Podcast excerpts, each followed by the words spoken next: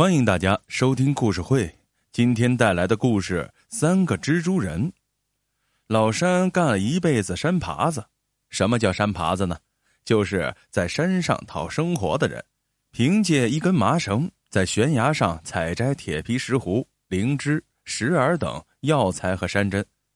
那年，老山正在悬崖峭壁上劳作，恰好三个高中生参加完高考，在游山玩水，看见了老山。觉得这门技艺很是神奇，就想拜老山为师，学习山爬子的技艺。当时啊，老山问三个学生：“你们三个说说，这为什么想学山爬子呀？”年纪最大的于大国说：“能挣钱呀。”老二皮二友说：“呃，能练胆。”年纪最小的狗三官挠挠头说：“够刺激。”学了一个月。老山发现，这三个人中啊，狗三官是最机灵，一般要领说一遍他就能掌握。皮二有最大胆，不管什么地方他都敢去。这最笨的就是于大国，一个动作在安全的地方反复练习多遍，又把麻绳检查多遍后，才敢爬上悬崖实际操作。这天，老山又问他们三个人。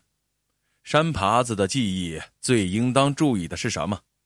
于大国说：“安全。”皮二友说：“胆大。”狗三官说：“呃，随机应变。”狗三官的话得到了老山的赞许。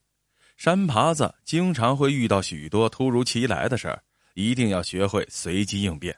后来，三个徒弟的命运果然像老山预料的，和他们的性格密切相关。狗三官考上了大学。毕业后在城里工作，一帆风顺，不到十年，先当科长，后当局长。于大国和皮二友都没考上大学，只好出门打工。两个人吃的还是山爬子这碗饭。于大国给城里的高楼擦外窗玻璃，皮二友则在一家杂技团玩空中飞人。对皮二友从事杂技表演，把山爬子技艺发扬光大，老山还是挺满意的。可一想到这于大国用自己教的本事去擦玻璃，老山就觉得是一种耻辱。一晃又过了好几年，这天老山听说三个徒弟不知为啥先后都受了伤，这回到村里休养。先是于大国被人抬了回来，接着皮二友也因为伤回到了村里。这还不算完啊！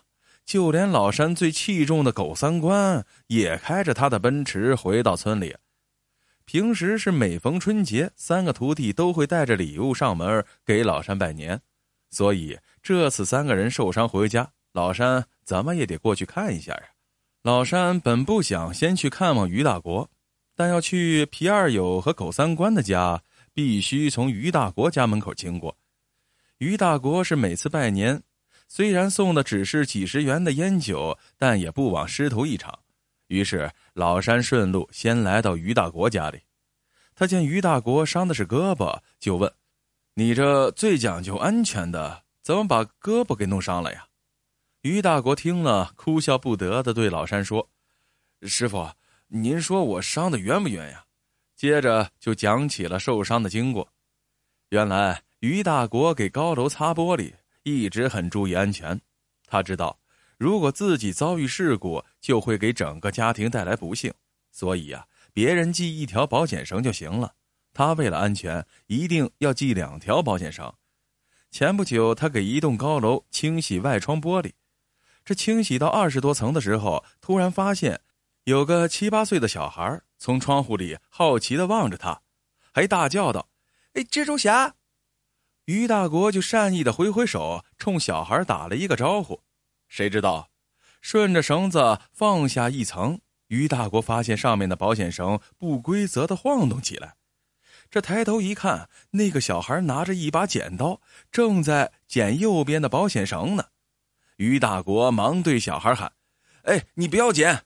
可小孩根本不听他的呀，手里那把剪刀特别锋利，一下就剪断了保险绳。于大国失去了平衡，只好一边用左手死死的抓紧左边的保险绳，一边大声的呼救，生怕小孩再剪断左边的保险绳。好在小孩看见闯了祸，把头给缩回去了。在工友的帮助下，于大国保住了性命。可是呢，左手在绳索的缠绕下受了伤，暂时不能工作，只好回来休养了。老山就问：“那小孩为啥剪你的保险绳啊？”于大国苦笑了一下：“哎呀，他看蜘蛛侠的动画片看多了，他想看看我能不能飞檐走壁。他以为啊，剪断我的保险绳，我的手上还能生出一根蜘蛛丝呢。”老山听了，觉得不可思议。这乡下的小孩七八岁都能帮家里挑水做饭了，这城里的小孩怎么这么不懂事儿啊？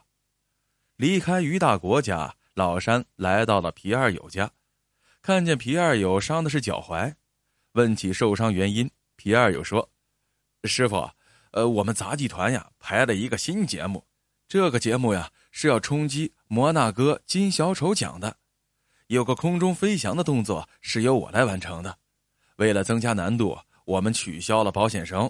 可惜事不凑巧，排练的时候我的搭档没有接住我，我摔在防护网上，又被弹到了地上，把脚给崴了。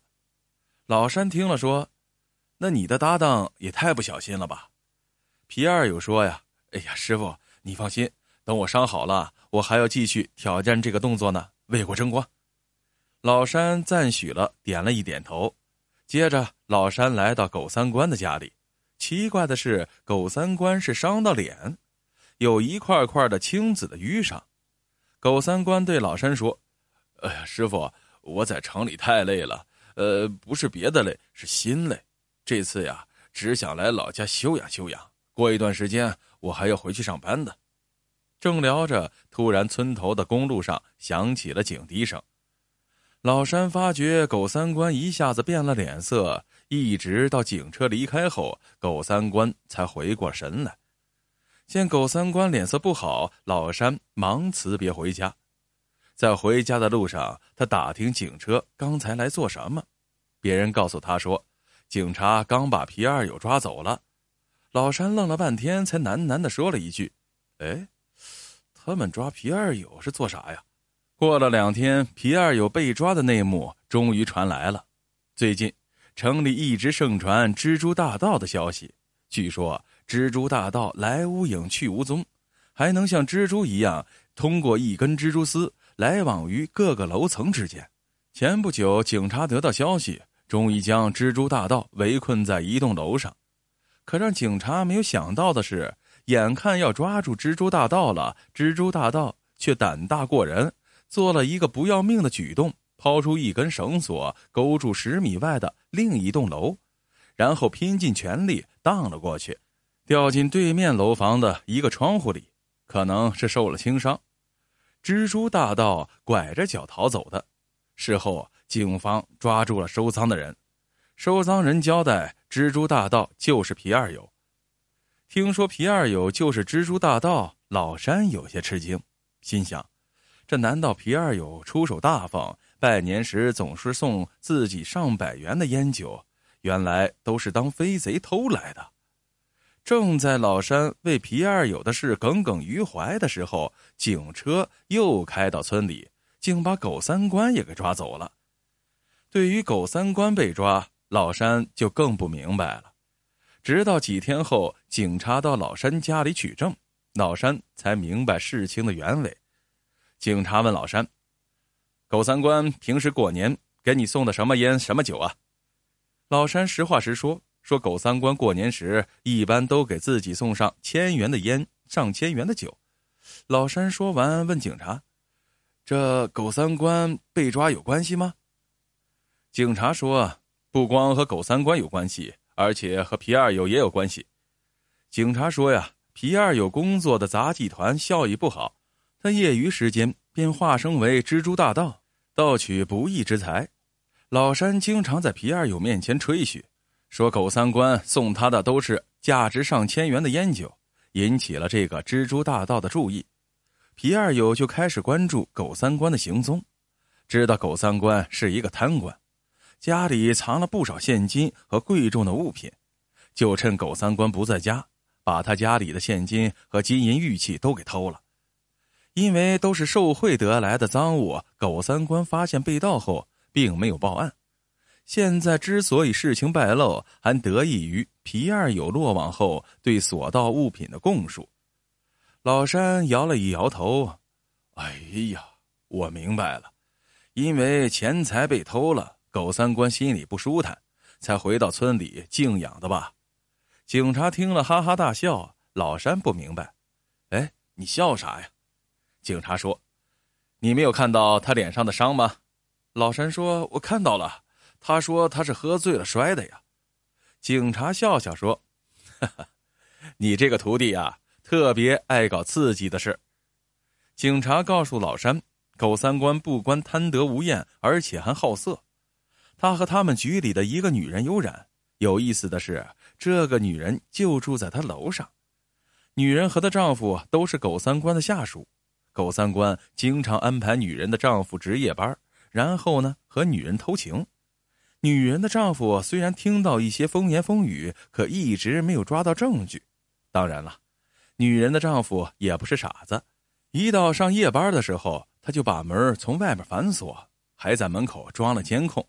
心想，老婆出不了门，这外面的人又进不去，这下可就安全了。可让他没有想到的是，狗三官有一门绝技：女人从阳台上放一根绳子下来。他便能轻而易举的爬上楼，可是狗三官也没想到，他爬绳子的时候正好被好事者瞧见。好事者用带红外线的手机拍下来，发到微信里，取名为“好个蜘蛛人儿”。一时间，微信被疯传开了。那个女人的丈夫看着了，怒不可遏，把狗三官一顿海扁。狗三官脸上的伤就是那时候留下来的。